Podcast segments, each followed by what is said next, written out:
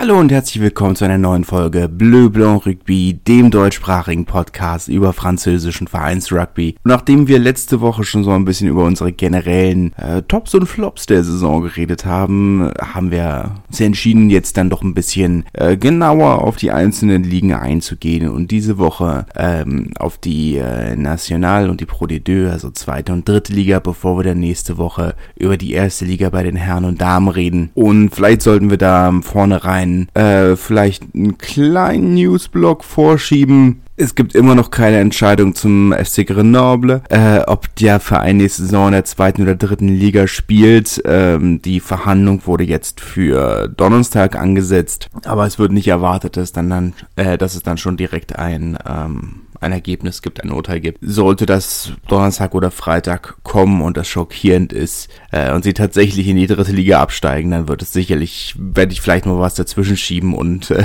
Ende der Woche nochmal eine kurze Folge hochladen, aber ansonsten äh, das Resultat dann nächste Woche die äh, Rahmenspielpläne der zweiten und dritten Liga und der dritten und vierten Liga vielmehr sind äh, erschienen und ähm, dazu die Neuigkeit, das was wir ja ohnehin schon wussten, dass es ein Relegationsspiel zwischen dem oder dass die Aufstiegsregel äh, aus der, von der dritten in die zweite Liga ein bisschen angepasst wurde, nämlich dass es dann wie in der Pro D2 sein wird, dass der äh, siegreiche Finalist, formulieren wir so, der siegreiche Finalist aufsteigt und der Verlierer ein Relegationsspiel gegen den Vorletzten der zweiten Liga spielen wird. Genau die gleiche Regelung wird es ähm, in der zwischen der dritten und vierten Liga geben. Also auch dort steigt nur noch der, Final, äh, der siegreiche Finalist direkt auf und der äh, Zweitplatzierte dann im Relegationsspiel gegen den Vorletzten. Bin zwiegespalten, was das angeht, weil es,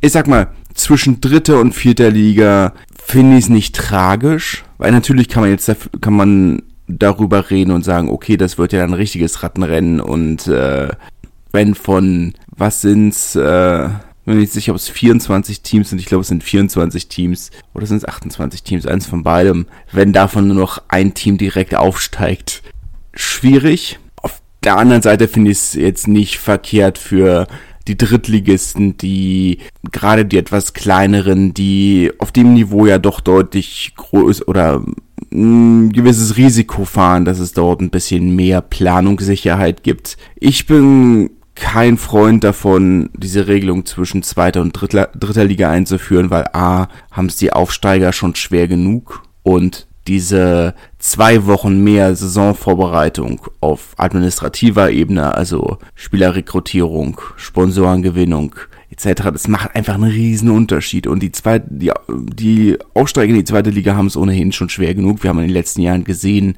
wie schwer sich die Aufsteiger getan haben, sich in der Pro D2 zu halten. Und denen da jetzt nochmal einen Stein mehr in den Weg zu legen, fühlt sich für mich wie der falsche Schritt an. Wir wissen seit letztem Jahr, das ist keine neue Entwicklung. Was Neues, womit ich nicht unbedingt gerechnet hatte, war das Relegationsspiel zwischen dritter und vierter Liga. Aber gut, ne, das ist, sei es drum. Ne, aber ich finde das hier schon, finde das so rum schon ein bisschen schwierig. Na gut. Es ist, wie es ist. Ähm, ich glaube, die anderen News mache ich, wenn wir bei der Pro D2 ankommen. Wir sind, wir fangen mal an mit der National, mit der dritten Liga.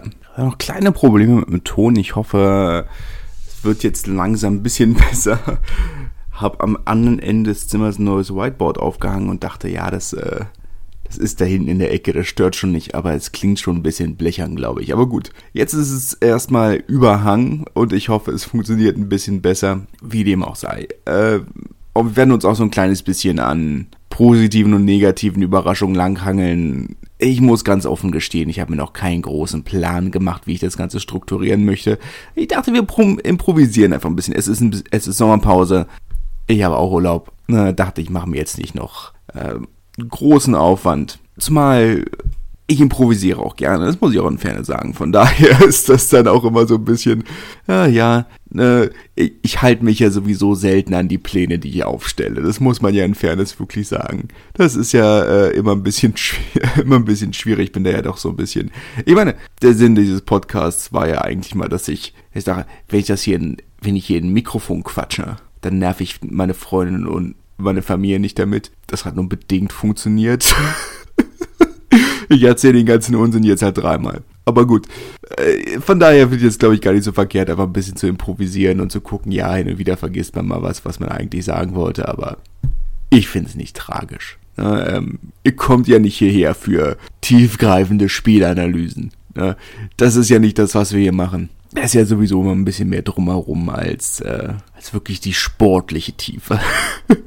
Aber ich glaube, das ist im französischen Rugby auch immer so ein bisschen. Ja, und das, deswegen muss ich auch sagen, mir gefällt die National als Wettbewerb tatsächlich deutlich mehr, als ich gedacht hätte. Aber für mich fängt sie so diesen, diesen Reiz einfach wirklich gut ein. So ein bisschen Tour de France und einfach wirklich eine Tour durch die, durch die Territoire.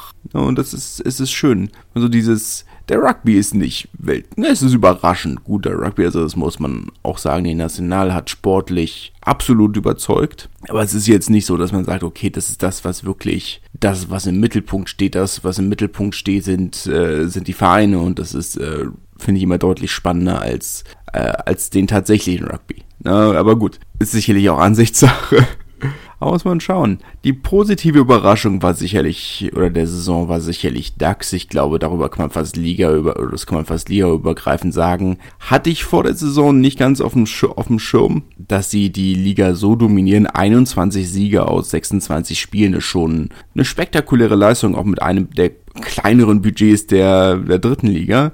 Ich muss ganz offen sagen, ich hatte nicht damit gerechnet, dass wir DAX überhaupt nochmal jemals ähm, in, in der zweiten Liga sehen. Weil es ist natürlich, DAX ist, ist so ein bisschen, wenn man es aus Rugby-romantischer Sicht sehen möchte, so ein bisschen die Rebellion äh, der Tradition.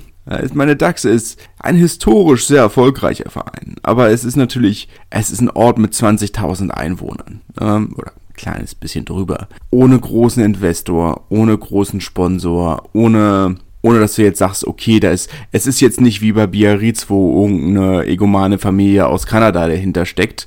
Es ist nicht wie Castre, wo du mit Pierre Fabre einen, einen großen Sponsor hast. Es ist einfach nur ein, ein kleiner Ort, der irgendwo noch so ein kleines bisschen den äh, Rugby de Clocher lebt, den, den Wachturm-Rugby. Und das ist, ist schön aus Rugby-romantischer Sicht. Und jetzt nächste Saison ist ja mit Maxim Oldmann auch wieder, oder dann eben noch ein weiterer deutscher Rugby-Nationalspieler äh, in der Pro D2 mit, äh, der hat ja schon vor Bekanntgabe des Aufstiegs äh, beim USL DAX unterschrieben. Ich meine, aus gegebenen Gründen, nämlich der nun mal omnipräsenten, das habe ich komisch ausgesprochen, aber gut, finanziellen äh, Schwäche des Vereins ist ja, äh, wurde tatsächlich vor einigen Jahren von tatsächlich äh, Ziel eines Hackerangriffs, weil sich irgendwelche russischen Hacker nicht mit Finanzen auskannten und nur dachten, US DAX, okay, das muss was, muss ein Börsenthema sein und äh, haben die Website lahmgelegt. Ähm, ja, gut. Wo wir beim Thema finanzielle Schwäche sind, aber gut. Ich meine, wenn man überlegen will, wie tief der US DAX gefallen war, nicht im Börsenkontext. Ähm, letztes Jahr wurde vorgeschlagen, dass sie das Farmteam von Montmarsan werden könnten. Das ist so, als, als würde man, oh, ich weiß nicht, fällt mir spontan was ein, als würde man Gelsenkirchen vorschlagen, sie könnten doch das, das Farmteam von, von Dortmund werden. Ihr seid eine Liga drunter und ja, finanziell ist jetzt auch nur so Mittel, ne? Äh, macht doch einfach, ne? Es ist, äh, so tief ist der Verein gefallen. Ähm, ist schon, schon echt hart. Ähm, schon, schon echt schwierig. Oder Basketball Borose Bamberg, die zweite Mannschaft vom FC Bayern. Oder so, ich weiß nicht. Weil heißt ja nicht mehr Borose Bamberg, heißt nur noch Bamberg Baskets. Baskets Bamberg. Eins von beiden. Das war eine recht unkreative Umbenennung nach dem Rückzug von, von Borose. Ich stecke ja nicht so tief im Thema drin. Also Basketball an sich schon, nur eben nicht fränkischer Basketball. ist nicht so ganz meine in Berlin, ja klar, ne? Hat er so seine Vereine, meine Tusli Ultra, ne? Ähm, aber ansonsten außerhalb von dem Ganzen äh, ist das nicht so ganz meine Expertise. Wie dem auch sei. Ist ja auch nicht das Thema, von daher ist das vollkommen in Ordnung. Aus Rugby-romantischer Sicht ist dieser äh, mehr als verdiente Aufstieg eine spektakuläre Leistung und ich finde es wunderbar, auch wenn sie sich im, Final, im Halbfinale gegen Blagnac unglaublich schwierig getan haben. Ich glaube, im Blagnac ist man gar nicht so böse, dass der Aufstieg nicht geklappt hat. So man, muss man auch so, ich meine, sie haben es ja, der Präsident hat es ja äh, zwischen den Zeilen auch gesagt letzten Endes. oder jetzt nicht, nicht mal so sehr zwischen den Zeilen. Es ist, sie sind als Verein, haben sie, sie haben, stehen sie in einer relativ ähnlichen Position da wie DAX. Sie haben den Vorteil gegenüber DAX, dass sie deutlich näher an einer größeren Stadt dran sind. Meine DAX ist halt irgendwo, es ist ein kleiner Ort, mehr oder weniger nirgendwo, ja, es gibt eine Nähe zu Bayonne und ähm, Biarritz und Monomarsan, aber sie sind letzten Endes, ähm, stehen trotzdem für sich allein und Blagnac als Vorort von Toulouse könnte natürlich oder profitiert natürlich davon, dass ähm, sie einen gewissen Spielerpool in der Stadt ohnehin haben, in einer der relevantesten Rugby-Regionen der Welt. Sie haben mit Montauban, mit Colomiers, Toulouse natürlich auch, ne, äh, einen gewissen Pool an professionellen Spielern, die sagen, naja, okay, vielleicht habe hab ich keine Zukunft bei diesem Verein, aber wenn ich dahin gehe, muss ich nie umziehen. Das hat natürlich seine Vorteile. Ich meine, das ist ja eine Sache, von der Carcassonne auch lange profitiert hat, zum Beispiel. Die ganzen Spieler von gesagt haben, ja, wenn es nicht Toulouse ist, wenn es nicht Narbonne ist, wenn es nicht Béziers oder Perpignan ist, dann halt Carcassonne. Dann muss ich nie umziehen. Ja, meine Fahrzeit verlängert sich ein bisschen mehr, aber also es ist ja immer noch im Rahmen irgendwo. Ich meine, aus Narbonne fährst du eine halbe Stunde. Das ist, äh, ich habe gestern Morgen eine Dreiviertelstunde gebraucht, um aus Reinickendorf rauszukommen. ähm, aber ein bisschen schwierig, ne? Von daher ist es ja, ist es ja absolut im Rahmen. Ist ja okay. Einer der Erfolg von DAX ging natürlich auf Kosten anderer Vereine. Jetzt möchte ich natürlich nicht sagen, dass sie sich irgendwas erschlichen haben. Wie gesagt, überhaupt nicht. Es war äh, ja, offensichtlich mehr als verdient. Aber es heißt natürlich auch immer, dass andere Vereine enttäuscht haben. Bourg-en-Bresse für mich ganz klar dieser peinliche sechste Platz, Viertelfinale ausgeschieden. Für einen Verein, der gesagt hat, dass sie, und jetzt haben sie noch zwei Jahre dafür, aber müssen sie auch direkt beide Saisons abliefern, wenn sie sich an den Plan halten wollen, ähm, dass sie äh, innerhalb, Anfang der Saison haben sie gesagt, innerhalb oder nach dem Abstieg letzte Saison, haben sie gesagt, innerhalb von drei Jahren möchten wir einen Playoff-Platz in der Pro de Deux haben. jetzt gibt es eine, und ich muss ganz offen sagen, ich hatte es ihnen auch zugetraut. Ich hatte es ihnen letzte Saison schon zugetraut. Ich konnte ja nicht ahnen, dass sie mich so enttäuschen. Aber man, jetzt hat man natürlich das gewisse Maß an Aufbruchstimmung, dass man sagt, okay, ähm, sie haben einen neuen Präsidenten und Eigentümer mit einem Namen, den ich mir niemals werde merken können, weil es einer der langweiligsten Namen ist, die ich je gehört habe, der anscheinend zumindest in der Top 100 der reichsten Franzosen ist, was nicht nichts ist. Und die gleichen Vorteile, die sie vorher auch, auch hat, schon hatten. Eine unglaublich leidenschaftliche Fanbase, eine Region, die durchaus reich an Talent ist und Hühnern. Das hat nichts damit zu tun, aber das ist das Einzige. Ich meine, es gibt halt so Orte, ne? Du sagst Bourg-en-Bresse, ich sag den Kuhn. Das ist, meine, sind sie auch selber schuld. Am Stadteingang steht ein großes, steht eine große Huhnstatue. Auf der Autobahnraststätte ist eine große Huhnstatue. Bourg-en-Bresse, Huhn. Es ist, da geht man, mein letztes Jahr war ihr Team Frodo sogar in einem Hühnerstall. Da komme ich mit meinem Kopf nicht dran vorbei. Wenn jemand Bourg-en-Bresse sagt, geht mein Gehirn direkt Huhn. Das ist, äh, naja. Ähm, sie haben alle Chancen der Welt, das zu erreichen, aber es wird jetzt nach dieser Saison ein bisschen, hat sich vielleicht ein bisschen zu sehr auf auf den Kern der Mannschaft verlassen und vielleicht muss man jetzt doch so ein kleines bisschen einfach umbauen und sagen, okay, also offensichtlich funktioniert es doch nicht. Und muss man schauen. Nizza sicherlich auch eine Mannschaft, die enttäuscht hat. Achter Platz am Ende lange sogar weiter unten. Äh, nicht, dass ich gedacht hätte, dass ein Spieler wie Stephen Armitage wirklich derjenige ist, der den gigantischen Unterschied machen wird. Aber es ist natürlich trotzdem eine Statement-Verpflichtung. Weil ich kann sagen, andere Abgänge haben durchaus wehgetan, Dorian Jones beispielsweise, aber ich hatte, ich glaube, es hatten sich alle mehr erhofft. Und ja, man, die, die Sache ist halt einfach irgendwo aktuell, stand jetzt, kann ich mir nicht vorstellen, dass der Verein profitabel ist ist halt die Frage, ob man weiter sagt, okay, man, man verpflichtet, man lebt über den eigenen, eigenen Verhältnissen in der Hoffnung, dass man entweder aufsteigt oder sich, oder doch ein Publikum für sich gewinnt. Oder man sagt irgendwann, na gut, dann müssen wir eben halt gucken, was wir machen und dann reicht es eben vielleicht doch nur für, ja, man realistisch gesehen National 2. Ähm, ein Zuschauerschnitt von was, 650, 700? Ey, ich meine, selbst Rennen hatte einen deutlich höheren Zuschauerschnitt und die sind abgestiegen. Rennen hatten teilweise 5000 Leute im Stadion. Die Kapazität hat, ähm, hat das Stadion von jetzt an nicht okay, aber es, sie haben ja nicht mal das kleine Stadion vollgekriegt. Da muss man irgendwann schauen, na gut, ähm, welche Zukunft hat der Verein? Ja, finde ich schon, dass man das realistisch einfach mal fragen muss. Albi scheitert weiter am Halbfinale. Ähm, seit ihrem Abstieg, uh, wann war das? Wann sind sie abgestiegen? Muss hier direkt mal hier den Wikipedia-Artikel aufmachen. Damals in der Saison mit äh, Sammy Füchsel noch, damals vom BRC drüber gew gewechselt ist. Wann sind sie abgestiegen? Schon einige Jahre her. 2017. Ah.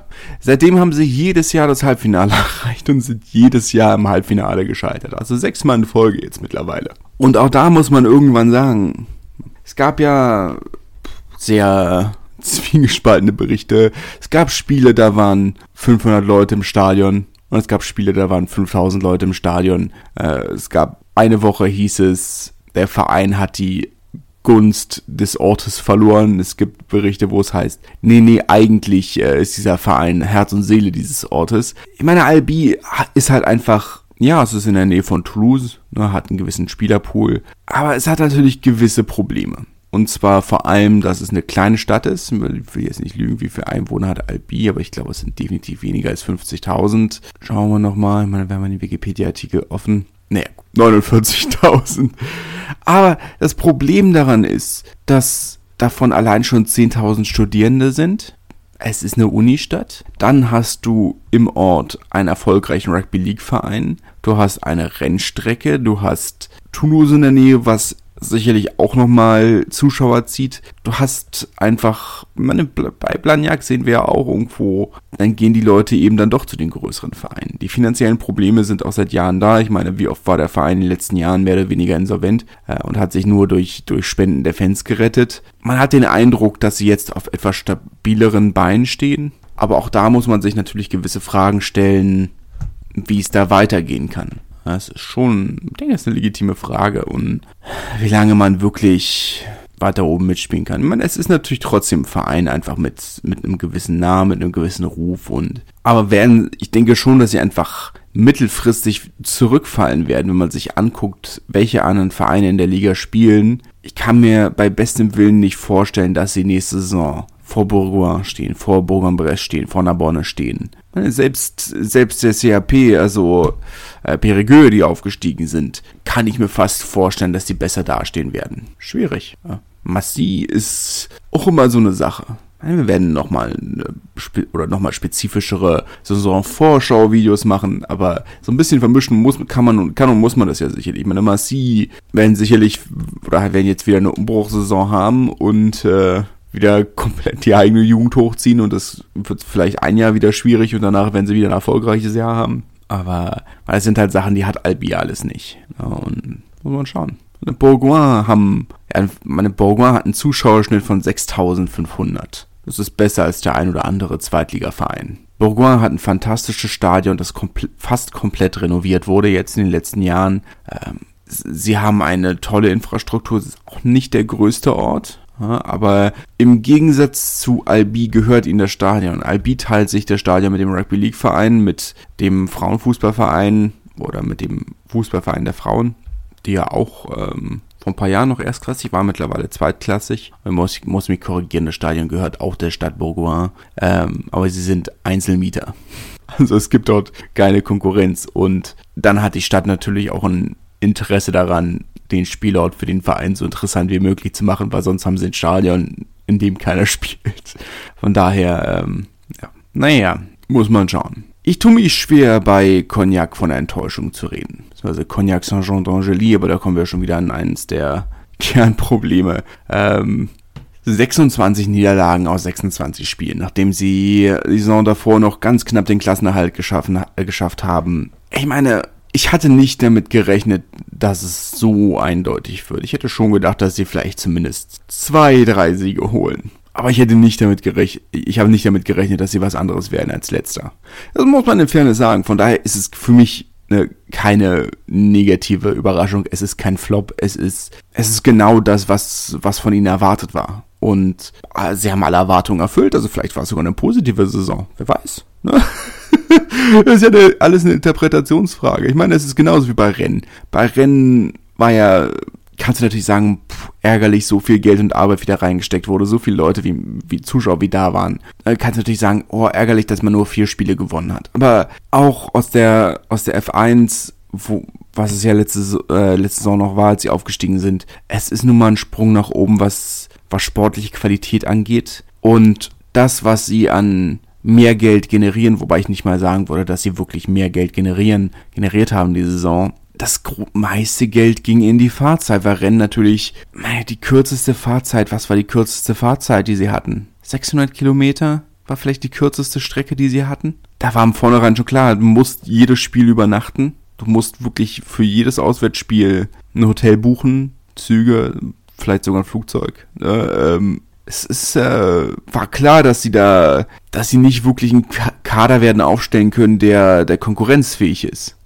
Nicht, dass sie hier so viel besser abgeschnitten hätten, aber sie haben zumindest doppelt so viele Spiele gewonnen. Auch da muss man sicherlich sagen, sicherlich ein Verein, der über die eigenen Verhältnisse lebt. Aber zumindest für den Moment funktioniert's. Ja, darf man gespannt sein, wie es nächste Saison weitergeht, aber muss man schauen. Es wird sicherlich nächste Saison wieder ein ähnlicher Dreikampf zwischen, naja, puh, schwierig. Ich kann mir vorstellen, dass es unten mein Abstiegskampf wird sein, sicherlich Carcassonne, Vienne in jedem Fall, die ja aufgestiegen sind. Ähm, aber sicherlich wird auch Hier wieder mit drin sein. Ja, schauen. Syren muss man schauen. Die erste Saisonhälfte war ja durchaus anständig und sind dann sehr abgestürzt. Muss man schauen, wie es da weitergeht. Kann mir auch vorstellen, dass es für die nochmal schwierig wird. Auch wenn man für nächste Saison nochmal das Budget aufgestockt hat. Gewisse Probleme bleiben nur mal bestehen. Die kleine Stadiongröße, mit der man eigentlich nicht konkurrenzfähig ist, ist äh, sehr problematisch, muss man auch sagen. Auch ein Verein, den ich nach wie vor nicht so ganz verstehe.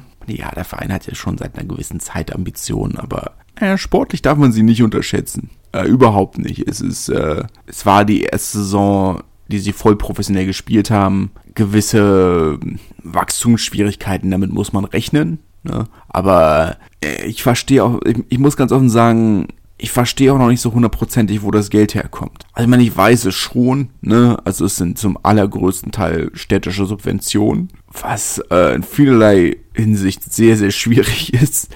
Aber ich meine, das Hauptproblem ist daran natürlich, dass es mit den nächsten Wahlen schon wieder alles vorbei sein kann. Sie haben bis jetzt kein Publikum für sich gewonnen. Sie haben keine großen Sponsoren oder kein, nicht wirklich Sponsoren für sich gewonnen. Aktuell leben sie wirklich vom politischen Willen des Bürgermeisters. Und ich weiß nicht, ob das langfristig eine Strategie ist, die's, die verfolgenswert ist. Weil, wie gesagt, es war die erste Saison, die sie voll professionell gespielt haben. Vielleicht entwickelt sich ja wirklich was. Ich sehe es nur aktuell noch nicht. Ist aus der Distanz vielleicht auch ein bisschen schwierig, aber ich sehe es aktuell noch nicht. Aber gut, das ist, ähm, man muss der Sache vielleicht noch ein, zwei Jahre geben, sich zu entwickeln. Und dann kann man vielleicht erst wirklich drüber reden. Wie dem auch sei. Letzter Verein, über den ich noch kurz reden möchte, zumindest. Naja, kurz noch einmal reinwerfen. Äh, Valence Roman haben Erwartungen erfüllt, sind direkt wieder aufgestiegen. Äh, sind nicht direkt wieder aufgestiegen, aber sind wieder aufgestiegen. Ähm, auch, also da würde ich sagen, Erwartungen erfüllt für mich das Äquivalent zu, zu Cognac im positiven Sinne. Erwartungen erfüllt. Blagnac haben Erwartungen übertroffen. Fast den Zweitliga-Aufstieg geschafft.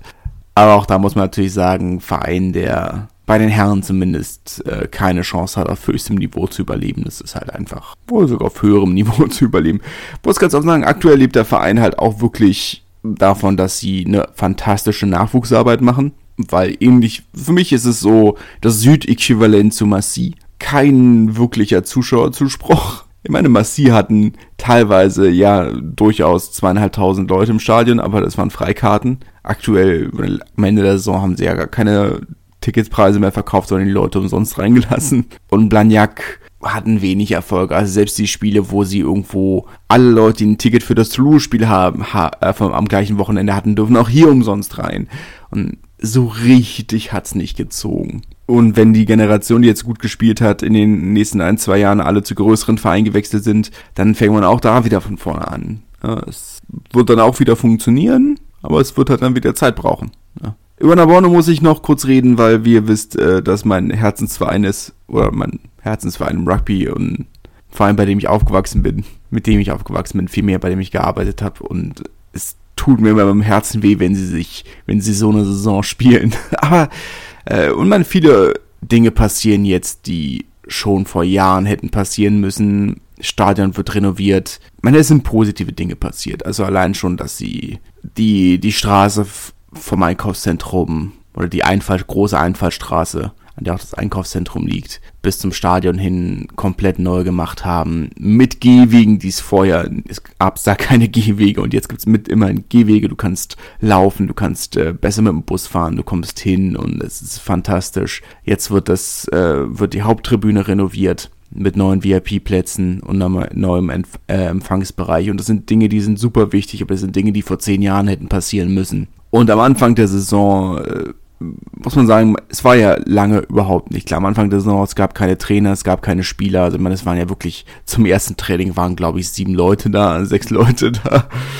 Es war ja überhaupt nicht absehbar, in welche Richtung das ging geht. Und dafür haben sie eine gute Saison gespielt. Jetzt kann man natürlich darüber reden und sagen, ja, also wenn sie gegen Rennes, gegen Cognac, gegen äh, Hier auch nochmal Offensivboni geholt hätten, dann hätte man den sechsten Platz erreicht. Aber dann wäre man in der gleichen Position wie letztes Jahr, wo man sagt, ja, Playoffs toll, aber ein Aufstieg kommt eigentlich zu früh. Und das eine Jahr ist jetzt super. Äh, sie haben ambitioniert rekrutiert, alt rekrutiert, aber sie, man hat sehr gute Nachwuchsspieler. Man hat eine fantastische Nachwuchsabteilung, die sich seit Jahren auch als Drittligist auf dem höchsten Niveau in, der, in den Altersklassen hält. Und diesen jungen Kern, der diese Saison auch viel Spielzeit gesammelt hat, jetzt mit erfahrenen Spielern wie Peter Beetham zu ergänzen, ergibt viel Sinn. Und ich bin gespannt, wo die Reise nächstes Jahr hingeht. Auch da muss man sagen, also dafür, dass man am Anfang der Saison, es hätte auch ganz anders ausgehen können. Es hätte auch ein Abstieg werden können. Und da hätte niemand versagen können. Und dafür ist dieser siebte Platz wirklich fantastisch. Erwartungen hundertprozentig übertroffen. Bin ich zufrieden mit. Lokalrivale Carcassonne. ja, man natürlich, jetzt kannst du natürlich sagen, punktgleich mit zwei Willem. Beide Vereine haben 52 Punkte in der Tabelle. 54, zwei Punkte hinter Rouen. Natürlich ist dieser Abstieg bitter nach zehn Jahren in der zweiten Liga, nach diesem fantastischen Playoff-Platz. Ich hatte, ich hätte damit gerechnet, dass sie im Abstiegskampf sind. Ich weiß nicht, ob ich mir, ich hatte nicht mit dem Abstieg gerechnet. Aber ja, es ist natürlich irgendwo, die Saisonvorbereitung hat sich gezogen, weil nicht klar war, ob äh, Christian Labie bleibt. Eigentlich wollte er die Saison davor schon aufhören, hat jetzt aber nochmal das eine Jahr rangehängt und das war das eine zu viel. Und man hat einfach auch gemerkt, irgendwo, auch bei ihm hat einfach so dieses, er wollte dieses Jahr nicht mehr machen. Und das hat man gemerkt, glaube ich. Das haben die Spieler gemerkt, weil das, was Carcassonne einfach so die letzten Jahre so stark gemacht hat, war einfach dieser Zusammenhalt, dieses, ja, die Umstände sind scheiße, aber wir machen das Beste draus. Und das hat man in diesem Jahr nicht gehabt irgendwo. Und ja, es fällt mir schwer, da einen Vorwurf zu machen, weil es ist natürlich, die Situation ist scheiße. Du hast keinen Trainingsplatz, keinen eigenen. Du hast einen Trainingsplatz, wo morgens jemand dafür bezahlt wird, die Hundescheiße vom Platz zu entfernen. Und dann siehst du, okay, es gibt einen neuen Kunstrasentrainingsplatz, aber der wird dann von der Uni-Nationalmannschaft genutzt, der wird dann von dem Rugby League-Team genutzt, der wird dann von gastierenden Fußballmannschaften genutzt, auf dem Weg zum TVC. Und du merkst dann einfach, dass die es bewegt sich nichts nach vorne und du wirst immer hinten angestellt. Und am Anfang des Jahres, wo es dann irgendwo, ja, gab so ein bisschen Aufbruchstimmung mit 6.500 Leuten, Leuten, die für das Derby gegen Bizet zum Beispiel da waren, mir inklusive. Ne, es war, wo ich doch dachte, ja, das, das wird. Wird eine harte Saison, aber es wird. Da entwickelt sich was. Und dann ist das doch sehr, sehr eingebrochen. Aber ja, klar, es ist irgendwo, es, war ein zu kleiner Kader mit vielen Verletzungsproblemen, die andere Vereine wie Biarritz ja auch hatten. Da waren ja, waren ja Spieler da, da haben Props in der zweite Reihe, zweiten Reihe gespielt, weil nicht genug Spieler da waren.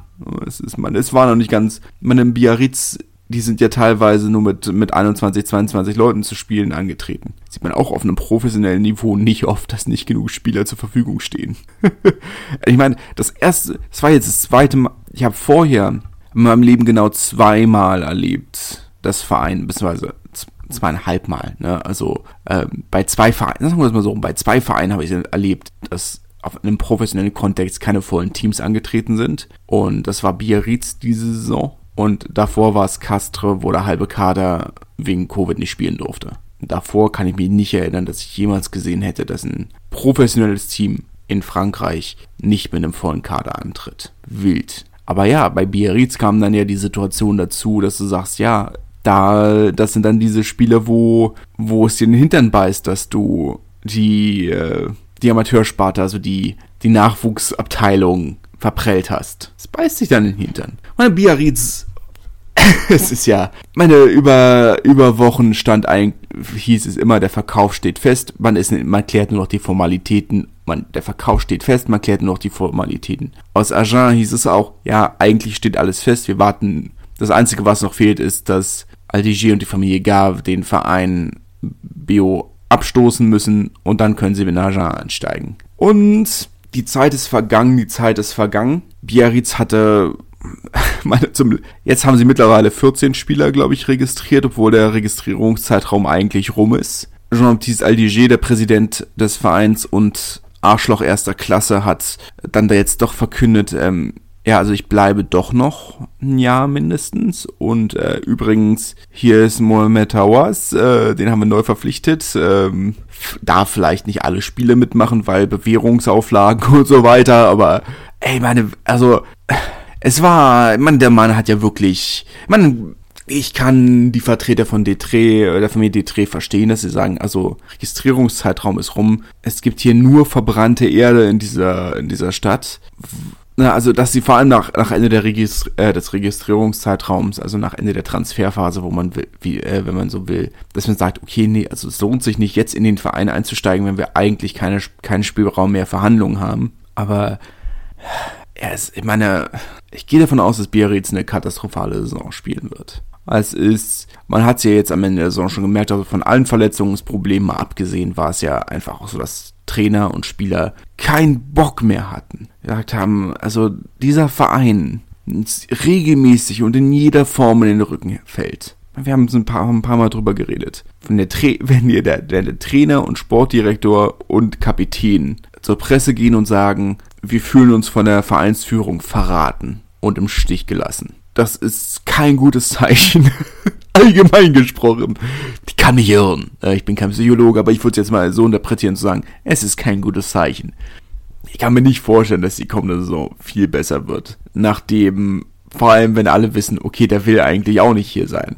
Ähm, äh, Fontenot, der Präsident von, von Agen, der sich sehr, sehr, sehr, sehr verärgert äh, geäußert hat, äh, dass der Verkauf der Anteile an die Familie Gavi jetzt doch durchgefallen ist. Ich, sei doch froh. Du hast einen ganz klaren Hinweis darauf bekommen, wie diese Menschen agieren. Unzuverlässig, nicht vertrauenswürdig, cholerisch, eine Anspruchshaltung, die man sich kaum vorstellbar ist, sei froh, dass sie nicht da sind. Ganz wirklich, sei froh, dass sie nicht gekommen sind. Ich verstehe das Problem von Ajan, dass sie sagen, ohne, sie haben das Stadion, sie haben den Kader für ein gutes Zweitligateam, aber ohne finanzielles Engagement von außerhalb wird man sich nie wieder als Erstligateam halten können. Das ist, ist nun mal eine Realität der Sache und das, das muss man einfach so anerkennen. Äh, es ist selbst Brief haben es mit Investi Investi äh, Investitionen nicht geschafft. Gut, das Gros des Investi äh, der Investitionen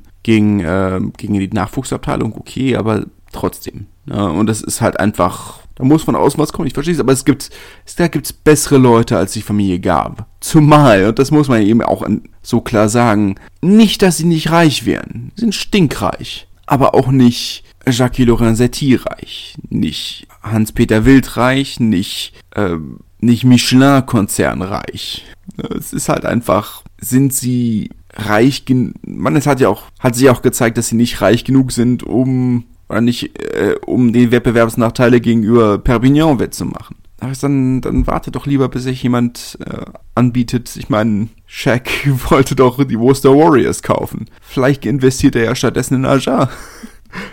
ich glaube nicht dran, aber alles, auch diese Hoffnung ist die Hoffnung auf dieses Geld ist besser als jedes tatsächliche Geld von Aldiger und der Familie gab. Es ist halt einfach wirklich so. Und Biarritz ist für mich einfach die große Enttäuschung schlechthin. Anfang der Saison saß man noch da und dachte, ja, sie sind wieder abgestiegen, aber volles Stadion, Aufbruchstimmung, begeisterte Fans und wir sind jetzt am Ende des, am Ende der, des sportlichen Jahres und es, man hat nichts außer verbrannter Erde man hat das Gefühl, es ist nicht nur verbrannte Erde, sondern auch noch gesalzene Erde hin oben drauf, wo du sagst, da, da ich weiß nicht, ob in Biarritz noch mal jemals was wachsen kann. Also es fällt mir wirklich schwer zu glauben daran. So verzwickt ist die Saison. Ich wollte ein anderes Wort nehmen, aber es wurden an jeder Stelle Brücken verbrannt und zum Einsturz gebrannt und gebracht und gesprengt ist, glaube ich, das Wort, das korrekt wäre in diesem Kontext. Aber da gibt es wirklich wenig, was, was, was funktioniert.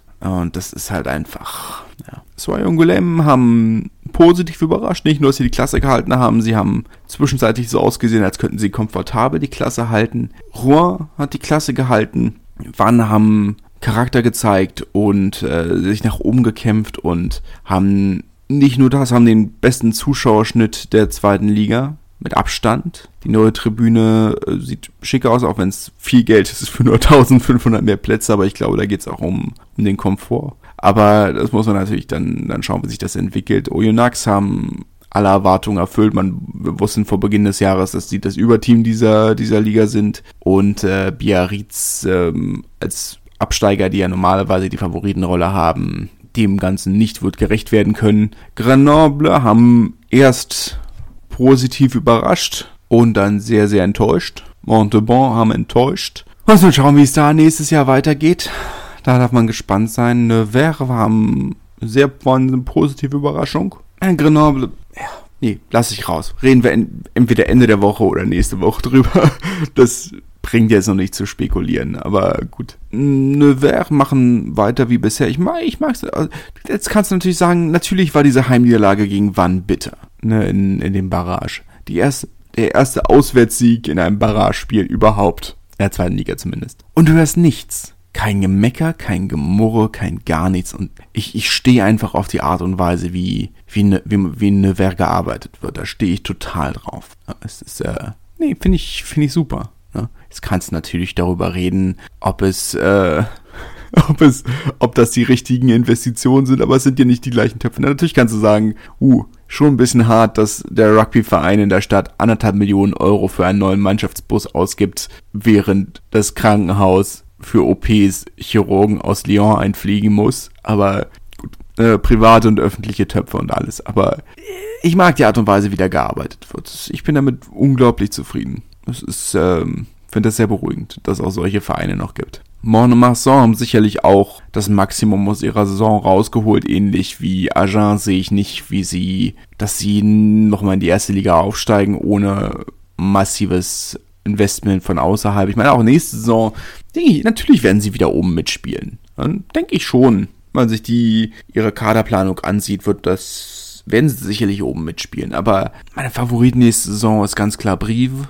Und dahinter muss man dann schauen, wer, dahinter ist viel offen. Ne? Aber ich kann, glaube fast, dass jeder, der das Finale gegen Brief verliert, auch im Relegationsspiel scheitern wird. Muss man einfach, ja, muss man schauen. Colomier hätten sicherlich auch mehr aus ihrer Saison rausholen können. 15 Siege, 15 Niederlagen, kein Unentschieden. Ist natürlich eine sehr ausgeglichene Saison. Vielleicht kann man damit auch zufrieden sein, ich weiß es nicht. Provence Rugby hätte ich ein bisschen mehr erwartet, wenn ich ehrlich bin. Die Entwicklung insgesamt ist positiv. Ja, Trainingszentrum ist spektakulär. Ähm, oh, da fällt mir noch was ein, worauf ich gerne eingehen würde.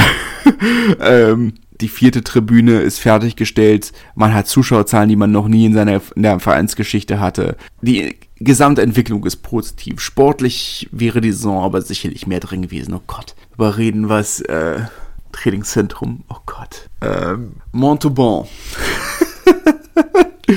ist doch nicht so lange her, dass sie, dass sie in, die, in die zweite Liga wieder aufgestiegen sind, nachdem sie nach der Insolvenz in die dritte runter mussten. 17 Millionen Euro. 17. 1,7 Millionen Euro wollen sie in ihr neues Trainingszentrum stecken. Ein Trainingszentrum, mit dem sie äh, mit, er, mit den Top-Teams der ersten Liga mithalten wollen. Montauban, die knapp die Klasse gehalten haben und ohne Präsident und Investor dagestanden hätten, wenn sie abgestiegen wären. Ich meine, immerhin, immer, immerhin haben sie Ambitionen, aber ich weiß nicht, ob man nicht, äh, ob das nicht eine von diesen Situationen ist, in der man Vereine vor ihren Ambitionen schützen muss. 17 Millionen für den, für Montauban, ein 50.000 Einwohnerort. Ah, ich meine, wie gesagt, wenigstens haben sie Ambitionen. Aber sie scheitern mit ihren Ambitionen auch Jahr für Jahr. Haben jedes Jahr Ambitionen, sie scheitern auch jedes Jahr. Wild, wild. Junge, erscheint mir nicht sinnvoll. Erscheint mir nicht sinnvoll. oh Gott. Ja, ich meine, es ist ja, es sind ja, es sind ja sinnvolle Investitionen, sagen wir. Die Infrastruktur, ich würde immer eher das Geld in Infrastruktur stecken als in Spieler. Weil ich mal denke, ah ja, man zum einen fühlt es sich einfach falsch an, Geld in Menschen zu investieren. Also diese Summen Geld zumindest. Auf der anderen Seite denkst du dir halt, ja gut, es ist am Ende des Tages, ist ein Mensch, es ist ein Mensch und keine Maschine. Also guckt, guckt euch einen Cheslin Kobe an, das höchste Gehalt der, oder eins der höchsten Gehälter der Top 14 Geschichte und sicherlich einer der größten Transferflops aller Zeiten. Fast zwei Millionen Euro pro Jahr, die er verdient hat und, äh, also 1,8 Millionen wohl, die er, die er pro Saison verdient hat und gefühlt nur eine Handvoll Spiele gemacht, weil er ständig verletzt war. Ja, Dan Carter damals, der damals auch ähm, für jeden, für während seiner Zeit in Perpignan 100.000 Euro pro Monat verdienen sollte. Gut, er hat nur fünf Spiele gemacht, ne? aber das ist ja irgendwo dieser Punkt. Ne? Egal wie top der Spieler ist, es kann immer was schiefgehen. Du kannst auch immer Transfers haben, die nicht klicken, weil sie mit dem Umfeld nicht klarkommen oder weil sie Heimweh haben oder weil sie in ein System gesteckt werden, das ihnen nicht liegt oder was auch immer. Da kann so viel passieren. Ein Trainingszentrum ist ein Trainingszentrum. Kunstrasenplatz ist ein Kunstrasenplatz. Klar, gibt es Unterschiede zwischen den Kunstrasenplätzen, aber Kunstrasenplatz funktioniert hinterher, wie ein Kunstrasenplatz funktionieren sollte. In deutlich, oder zumindest in deutlich mehr Fällen, als dass ein Mensch so funktioniert, wie, er, wie man sich vorstellt, dass er funktioniert. Daher äh, finde ich das ja durchaus sinnvoll. Ne? Es ist nur eine verdammt große Menge Geld. Meine 17 Millionen Euro. Ne? Ähm, schon, schon ein Haufen Geld. Ne? Es ist, äh, man ist, äh, ich stecke ja nicht drin, man, es ist beschlossene Sache.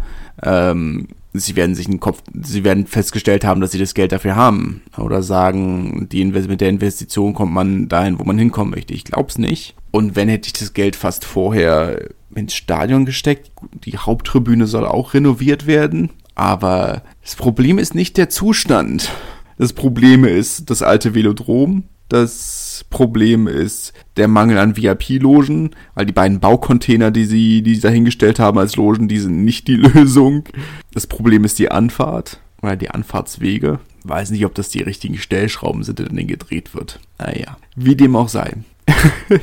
ja, wie gesagt, eine etwas improvisierte Folge heute. Ähm, mir fallen bestimmt noch einige Dinge ein, über die ich eigentlich reden wollte, aber ja, ich bin im Urlaub. Es ist, ähm, ich, ich komme nicht drum rum, einmal die Woche auch offiziell groß über Rugby zu reden. Einfach, es, es macht mir ja dann doch auch Spaß. Aber ähm, ja, ich glaube, man hat schon gemerkt, dass die Folge ein bisschen improvisiert war.